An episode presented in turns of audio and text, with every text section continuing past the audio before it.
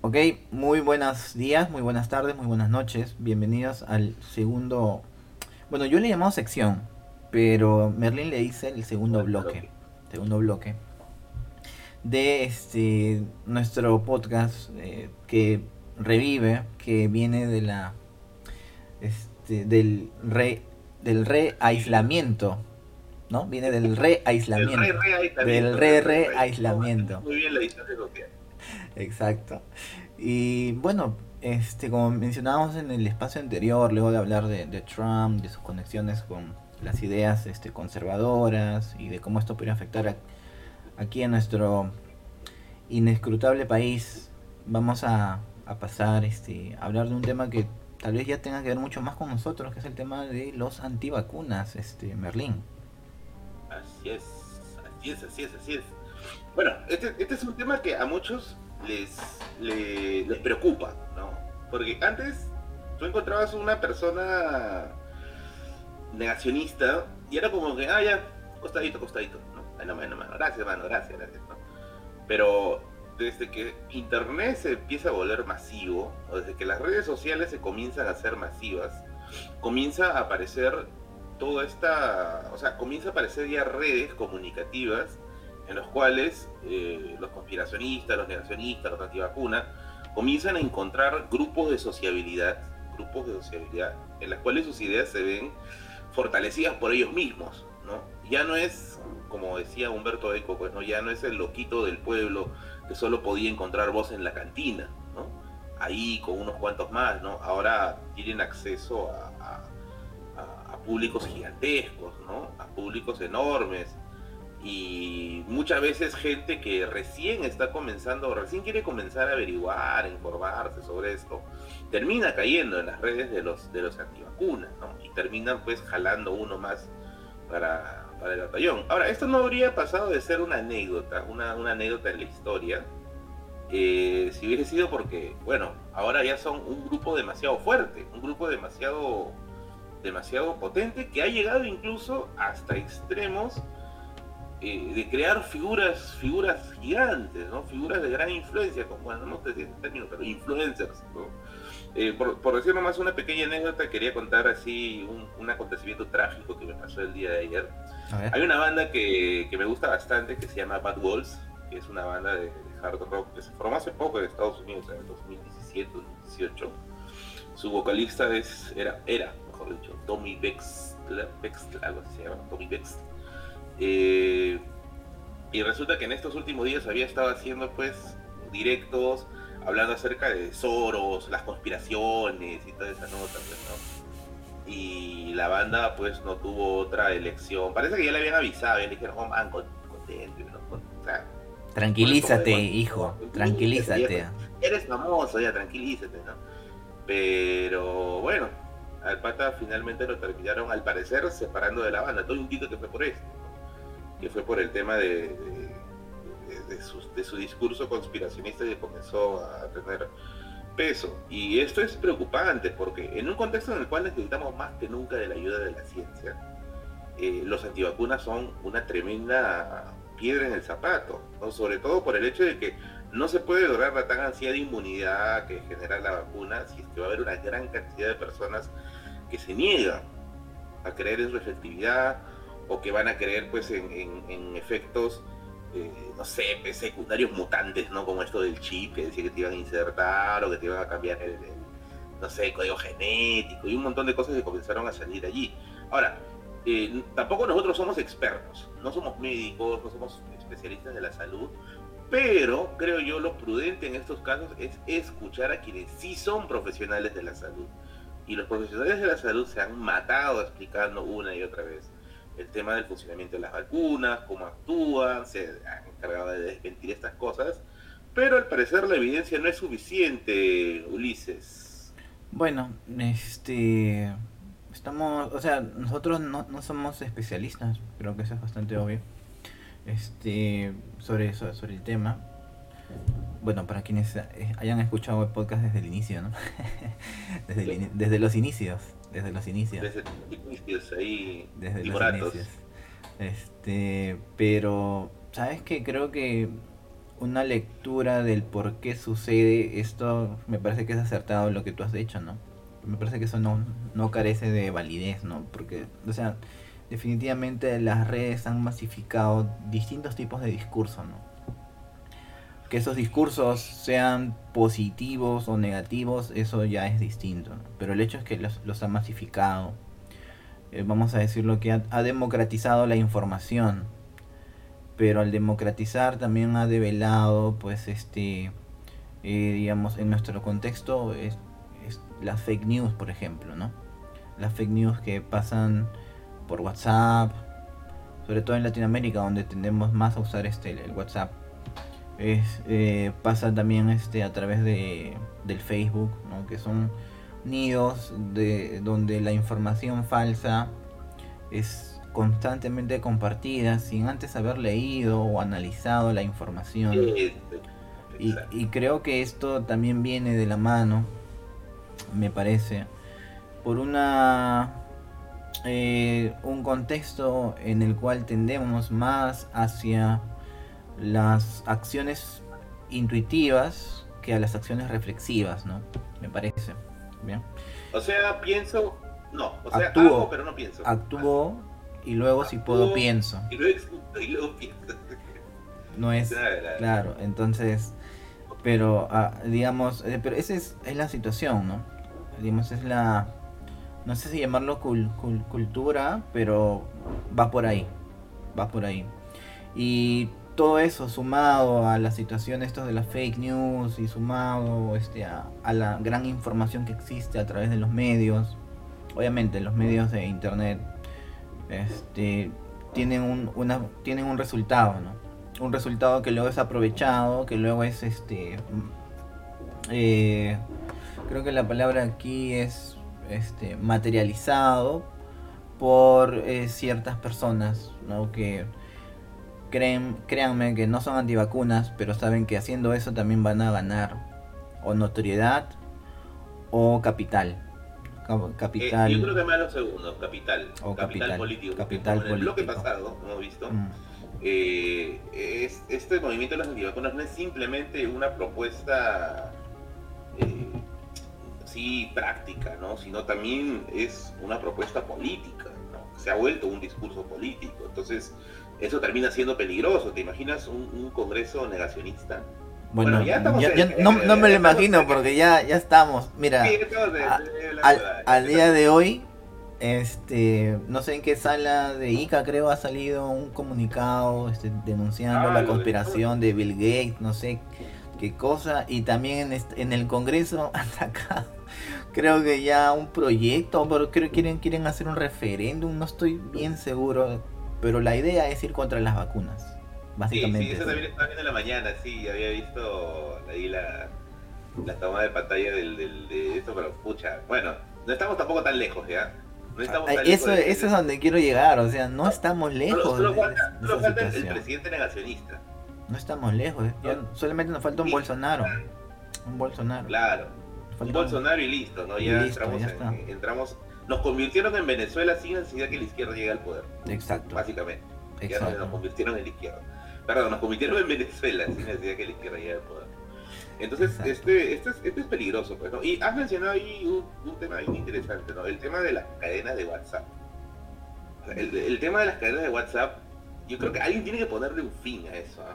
Porque mira, nosotros en realidad hemos crecido con las cadenas de Hotmail, no sé si te acuerdas, Ulises, cuando estábamos chivolos, cuando estábamos antes de nuestros nuestros terribles 30, antes que nos falle la rodilla, la espalda. Eh, la espalda, la clásica. Después de comer, jatear, ¿no? Claro, eh, ¿Te acordarás pues que en el año 2003, 2004 había estas, estas cadenas de Hotmail que decía que si no compartías este, se te iba a morir el gato, la mamá, por supuesto. O que si no compartías ibas a tener años de mala suerte, ¿no? Y esto migró después a, a espacios ya más, eh, más comunes, ¿no? Como por ejemplo el WhatsApp, ¿no? O el Messenger mismo.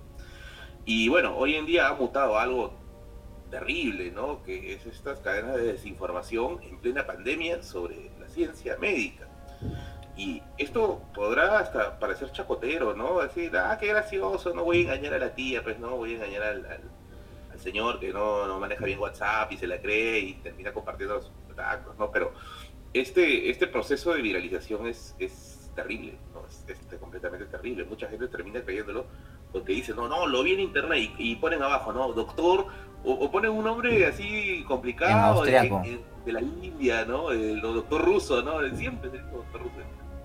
Eh, y termina haciéndose, pues, este, termina teniendo un, un peso más creíble, ¿no? Pero así, recontra débil, ¿ya? Pero un peso de credibilidad para una persona que quizás no está familiarizada con la contrastación de fuentes.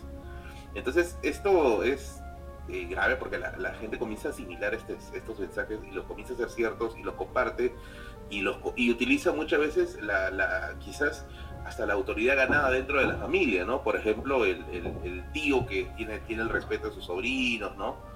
o el hermano que tiene el respeto de sus otros hermanos, ¿no? dice, ah, mira, él lo compartió, entonces debe ser cierto, ¿no? Por ejemplo, mi, papá, que es bien, bien pegado al tema de, lo que diga la ciencia, ¿no? Él mismo ya comenzó a dudar sobre la vacuna, ¿no? El otro día estábamos conversando de, este, por teléfono, porque él, bueno, ahorita está fuera de Lima, estábamos conversando por teléfono el tema de la vacuna y todo eso, y me dijo, oye, pero dicen que es peligroso, ¿no? Que una enfermera se ha muerto, ¿no? Entonces, eh, está calando, ¿no? está calando. no sé, el otro día un amigo me pasó un dato y hay una gran cantidad de personas en Lima que está dispuesta a no ponerse la vacuna. Y por si acaso este, digamos, este este discurso no está calando solamente en gente mayor, ¿ah? sino está calando también en gente, este, personas súper jóvenes, ¿ah? Personas de sus de sus 20, por ejemplo, ya estoy ya estoy este teniendo este me llegan informaciones de que hay bastantes personas de, los 20 que están este, cayendo en este discurso, en el discurso este, de los antivacunas, por casos como los que has mencionado, vale decir.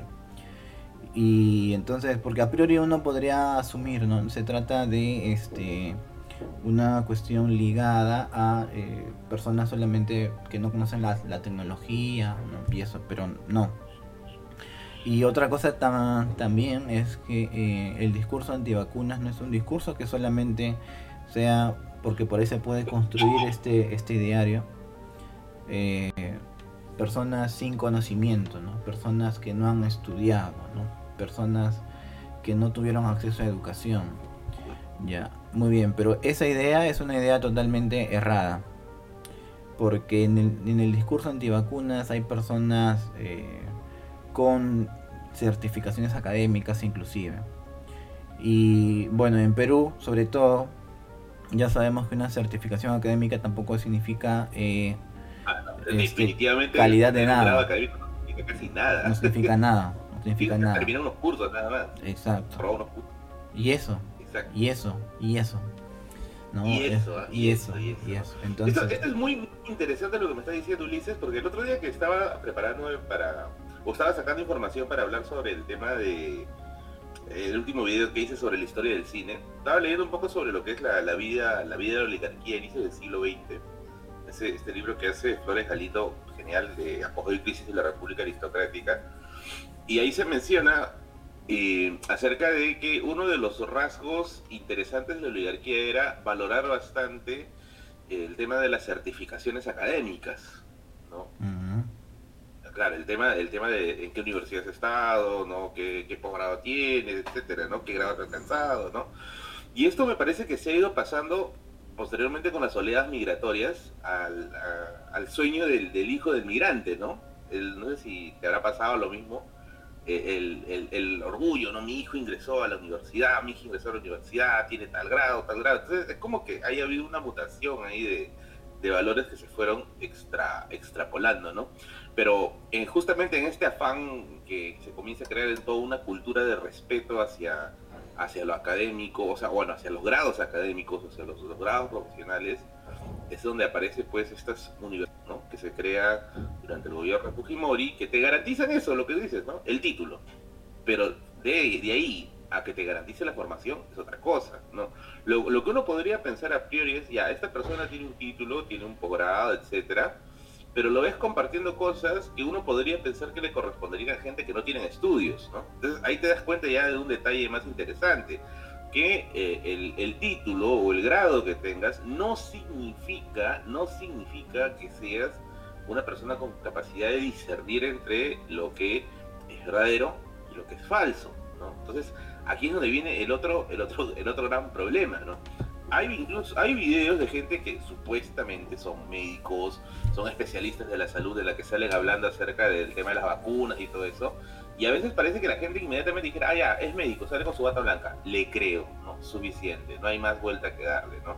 Cuando hay que empezar a romper estos mitos, ¿no? No necesariamente el profesional encargado de hacer estos, estos materiales eh, que son desinformativos son específicamente profesionales de la salud eh, calificados al 100% o que tengan una reputación al menos que al 100%, ¿no?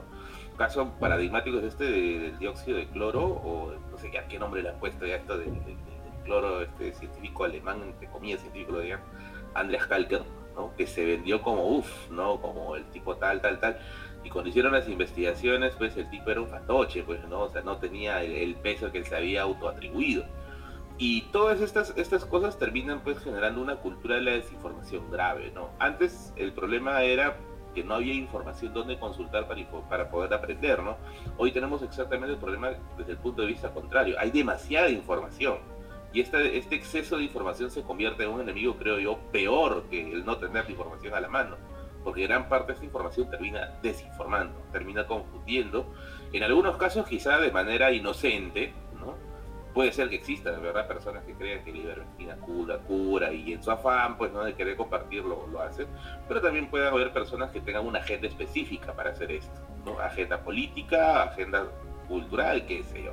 Pero puede hacer caso. Claro, o sea, mira, inclusive eh, personas representativas que sienten bastante apoyo, como Vizcarra, ¿no? Quien ha salido a hablar acerca sobre la ivermectina y es, terrible, o sea, es totalmente irresponsable. O sea, si alguien pensaba por ahí todavía, por ahí quedaba algún individuo o individua que asumía que Vizcarra era un tipo que hacía lo mejor que podía, pero que, no sé, pues este, lo tumbaron. Una persona con principios éticos no diría lo que hemos, este, hemos visto este, hace unos días. ¿no? no hablaría de la ivermectina como la, salvación para ganar capital político. Eso es totalmente este, irresponsable y terrible por parte de, Vizcarra. Me, eh, parece, me, parece, lamentable, quisiera acotar ahí, pero me parece lamentable cómo terminó Vizcarra. Es terrible, es terrible. pudo, pudo haber dejado una huella, pudo haber dejado una huella, creo yo, hasta cierto punto notable es definitivo. Claro, es definitivo. una de las aristas, ¿no? al menos en la arista de lucha contra la corrupción. Pero terminó siendo el ejemplo de lo que te plantean en Batman, ¿no? El Caballero de la Noche, ¿no? O mueres siendo un héroe o vives lo suficiente para convertirte en un villano, ¿no? Y bueno, es, lamentable cómo acabó esto de, Vizcarra. Yo sí también vi ese, mensajito que dio y dije, carajo, Y bueno. O sea, eh, por ahí, este... O sea, yo este, digo eso también porque, o sea, si cualquiera pensara, no, pero está, está cometiendo una... Este, un error desde el, no conocimiento o desde la ignorancia. No, no. ¿Saben por qué? Porque un asesor o un político así tiene asesores, ¿no?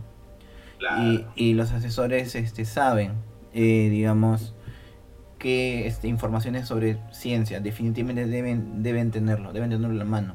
Otra cosa es que prefieran no hablar de ello porque piensan o asumen que políticamente les va a beneficiar más hablar de la ivermectina. Y hacen eso con principios políticos, con ideas políticas. O sea, quieren capitalizar políticamente. Pero al hacer eso ya están dándose cuenta, o es una evidencia clara, de que es una persona que piensa primero en eso y no en el bienestar de la salud. Y eso no es nada más que más de lo que ya hemos visto. Por eso lo que tú acotas, tomando este la frase de este autor de cine no sobrevalorado, está, está bien, está bien, está bien. Este, ahora, ¿sabes que Otra de las cosas que quería este, aquí acotar a lo que mencionaste anteriormente es sobre el, hecho de, los cartones, ¿no? Eh, vean, este, yo pienso que, o sea, los cartones te dan un indicio, pero son, son solamente eso, son solamente un indicio, nunca deben ser determinantes para asignarles una categoría de verdad o de razón, este, a, a lo que digan, ¿no? Siempre hay que, hay que, me parece en ese sentido, yo trato de siempre hacerlo de este, otorgar este, hasta ese momento cierto grado de veracidad, pero luego contraponer a lo mismo, ¿no? Y vuelvo sobre esto también porque otra de las cosas que, por ejemplo, lo que has mencionado hace un momento, una vez más estamos ante el, el, proceso ese, ¿no? De, yo sencillamente le creo, pero no reflexiono sobre lo que dice y no me pongo a, a criticar o soy acrítico, o sea, mi condición o mi respuesta es, la de una persona pasiva y acrítica a lo que leo o a lo que me dicen, ¿no? No comparo lo que dice con, otras personas, sino veo solamente el, título que tiene y ya, automáticamente es este. Entonces, en ese sentido, yo considero que el título es solamente un, indicativo, pero nunca va a ser definitorio, ¿no? Y menos sobre todo, y menos sobre todo en lugares como, como nuestro país, ¿no? Mira, este porque eh, esta, digamos, esta... Tú mencionaste hace un momento cómo este, ciertos grupos eh, capitalizan las aspiraciones de los demás, ¿no? Y claro, una de, este, de las aspiraciones, este, digamos, de, la primera generación migrante o la segunda, es justamente eh, ya no solamente tener dinero, sino acceder este, a la categoría de prestigio que, pueden dar este, los estudios que se, realizan. ¿no? Y una de las, formas de, este, de alcanzar esto es justamente a través de este, los cartones que se dice usualmente, ¿no? o los títulos, ¿no? para de esa manera eh, elevarse en, en, la escala social eh, y poder llegar a ser tal como los otros, como las personas que ellos quisieron o quisieran ser, ¿no? Ah, obviamente todo esto está ligado, todo esto no es gratuito, ¿no? Todo esto viene de la mano de una retaíla, de un sesgo, o sea, de, un, de una sociedad, que ya no voy a hablar sin ese sentido, porque si no ya me puedo pasar guasón.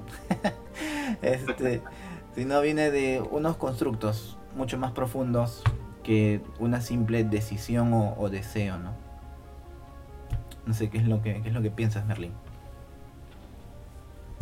Eh, claro, o sea, eh, todo esto incluye una serie de, factores a analizar, pues, ¿no? Como esta, esta idea, lo que, volviendo a hacer hincapié en esta idea de los, de los títulos, ¿no? O sea, ver una persona con títulos no significa necesariamente que sea una persona que tiene, pues, todos los criterios de análisis que uno podría esperar.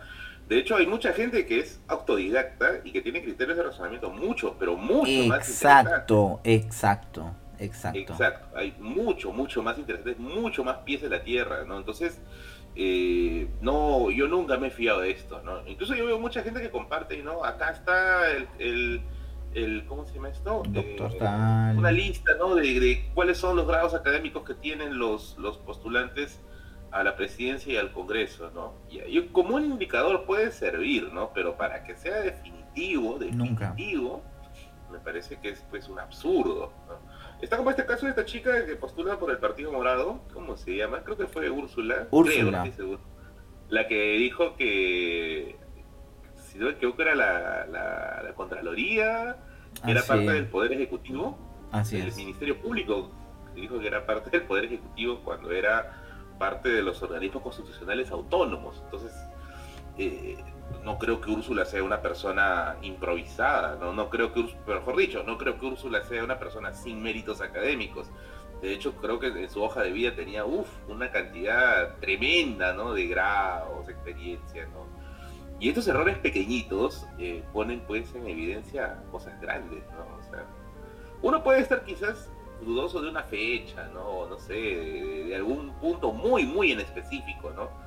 Pero que, tengas dudas del área donde vas a, vas a desempeñar y donde planeas ser autoridad, sobre todo, termina siendo preocupante, al menos Ahora, este, yo también me, o sea, el caso de Úrsula me parece que es eh, un, no es un caso aislado, ¿sabes? Yo creo que ese problema, antes de, que, digamos, se, hiciera todo este, toda esta revelación, me parece que es un problema que lo tienen varias personas que aspiran a, estos cargos.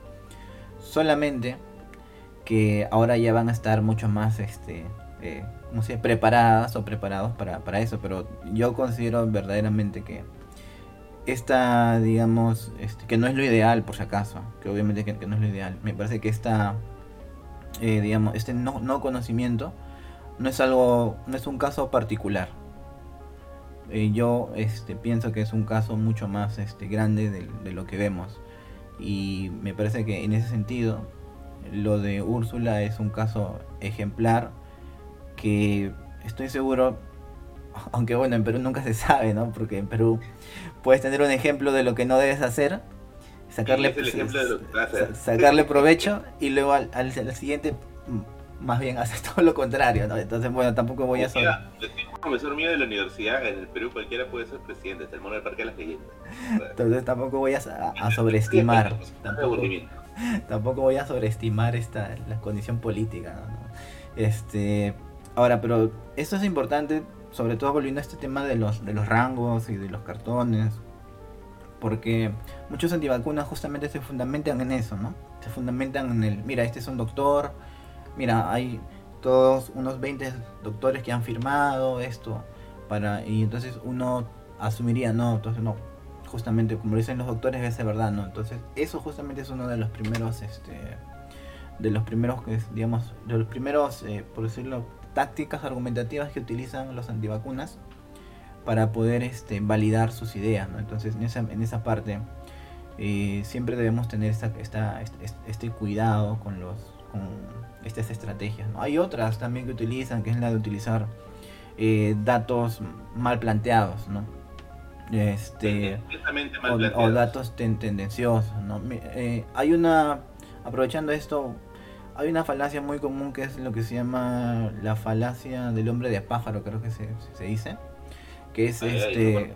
cojo una, una idea contraria a lo que yo digo, pero mal planteada, o una idea contraria eh, mal, mal, este, mal escrita o mal detallada, y lo utilizo para decir como eso no, como esto está mal, entonces todo lo que hay detrás de esto está mal. Ah, ya. Entonces, esa es otra táctica que también se utiliza desde los antivacunas, ¿no? Entonces, eh, entonces también hay que, hay que detallar en ese sentido con estos tipos de tácticas argumentativas que, se realizan. Eh, y bueno, me parece que este ahorita estamos entrando justamente en esta en este en este momento sobre todo que es súper importante que hemos adquirido este las vacunas Berlín pero nosotros no nos va a llegar porque no somos población de riesgo, mano. Bueno, nosotros estaremos vacunados el otro año, supongo. Con suerte. Con suerte. Con suerte. Pero, bueno, mientras se priorice, creo, a la gente que realmente está en riesgo, bueno, no sé si nosotros somos población de riesgo. ¿Tú te sientes población de riesgo? Todavía. Todavía. Todavía. Todavía. Todavía. Todavía. Todavía escuchamos a Blink 182. Todavía. Todavía. Estamos jóvenes, estamos jóvenes todavía, ¿no? Pero, Entre comillas. De hecho, hay personas que aquí lo, necesitan urgente, pero no personas que ya tienen enfermedades degenerativas. O quizá gente que tenga, pues, que salir a trabajar personalmente, ¿no? Este, dependa de un trabajo presencial. Nosotros, bueno, al menos todavía tenemos la suerte todavía de trabajar desde, desde casita, ¿no? Pero sí hay gente que tiene la necesidad de salir, pues, ¿no? Que tiene que ir a trabajar y yo creo que esas personas son las que también eh, merecen esa es, otra, otra idea importante que se va a generar, ¿no? ¿Quiénes deben tener acceso primero a las... Ah, si es que el Perú ya estaba fragmentado, ese día, ese día va a ser la real fragmentación.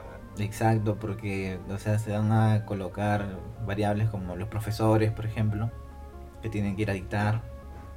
Este, las personas o, las personas como tú dices que tienen que ir a trabajar porque deben ganarse el pan constantemente este también o sea si lo ves de, distintas maneras este todos tienen su punto no pero el primer millón no va a alcanzar para todas ellas no ah no de hecho está llegando el primer millón claro va a faltar bastante por eso estaban diciendo que los tramos iban a ser en tres, ¿no? O al menos es lo que yo había visto, ¿no? Los, los, eh, los procesos de la vacuna van a ser partidos en tres partes.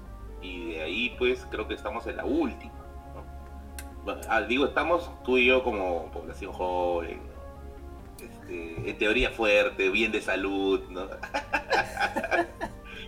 no, sé, no sé qué tan bien estoy afirmando eso, pero bien de salud y todo el asunto. Entonces, bueno, yo creo que definitivamente nos vamos a vacunar. Bueno, yo sí me voy a vacunar cuando llegue tú, Carlos. Por supuesto, por supuesto me voy a vacunar.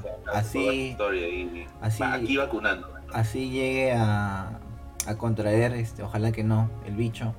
De todas maneras, aplicarme la vacuna. Claro, entonces, para, para ir cerrando esta, esta segunda secuencia, ¿cómo se puede luchar contra los antivacunas? A ver, yo mi, creo... mi idea es, uno, no dándoles bola. O sea, no compartiendo esas cadenas tóxicas. Tratando de, capacitar a la familia, sobre todo, que son los con los que un poquito más de contacto hay. Creo que son los que te pueden escuchar incluso más que los mismos amigos. Eh, para evitar ¿no? esta propagación de, noticias falsas. ¿no? Y bueno, en tercer lugar, compartir información científica. ¿no? Y he visto que hay muchos científicos que están comenzando a hacer eh, afiches más mm, accesibles en términos de información. ¿no? Ya no tan pesados, no tan técnicos, sino mucho más accesibles para que la gente entienda ¿no? que realmente el proceso para hacer una vacuna no es tan simple. ¿no? Eh, pasa por un montón de filtros, pasa por un montón de procesos, o sea, no es, no es como la gente se imagina que es como, como falsificar, pues no sé, pues un, billete, ¿no?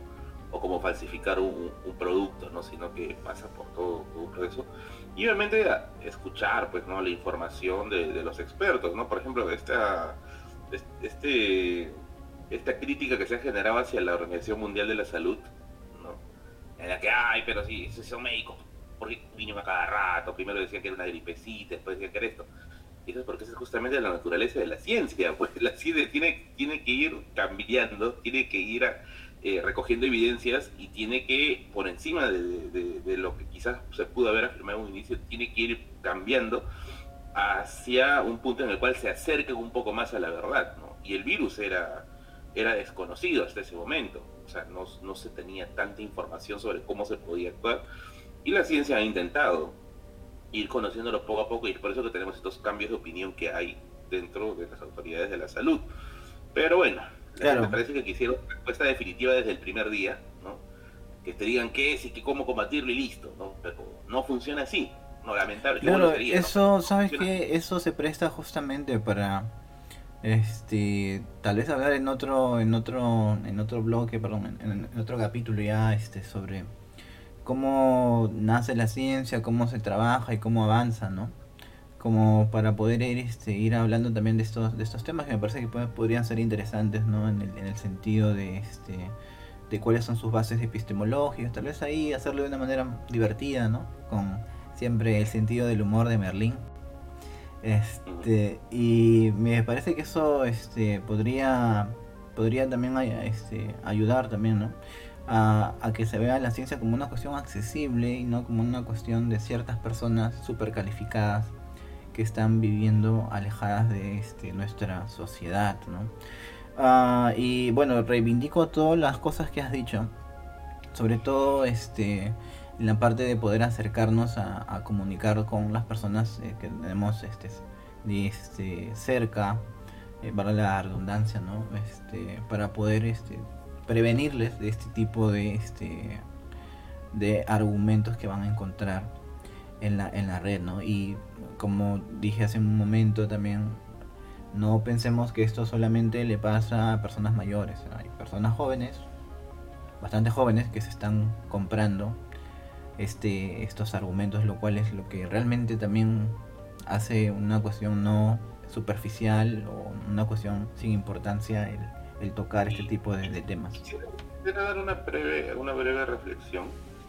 Este, Puede ser que acá muchos de los que nos escuchen ya hayan contraído el COVID y para buena fortuna no tienen efectos eh, posteriores, ¿no? Pero lo cierto es que el COVID sí en algunas personas está dejando efectos posteriores. Conozco de hecho un par de personas que han perdido gran parte del olfato, me dicen, oye, ya han pasado tres meses y no puedo oler bien.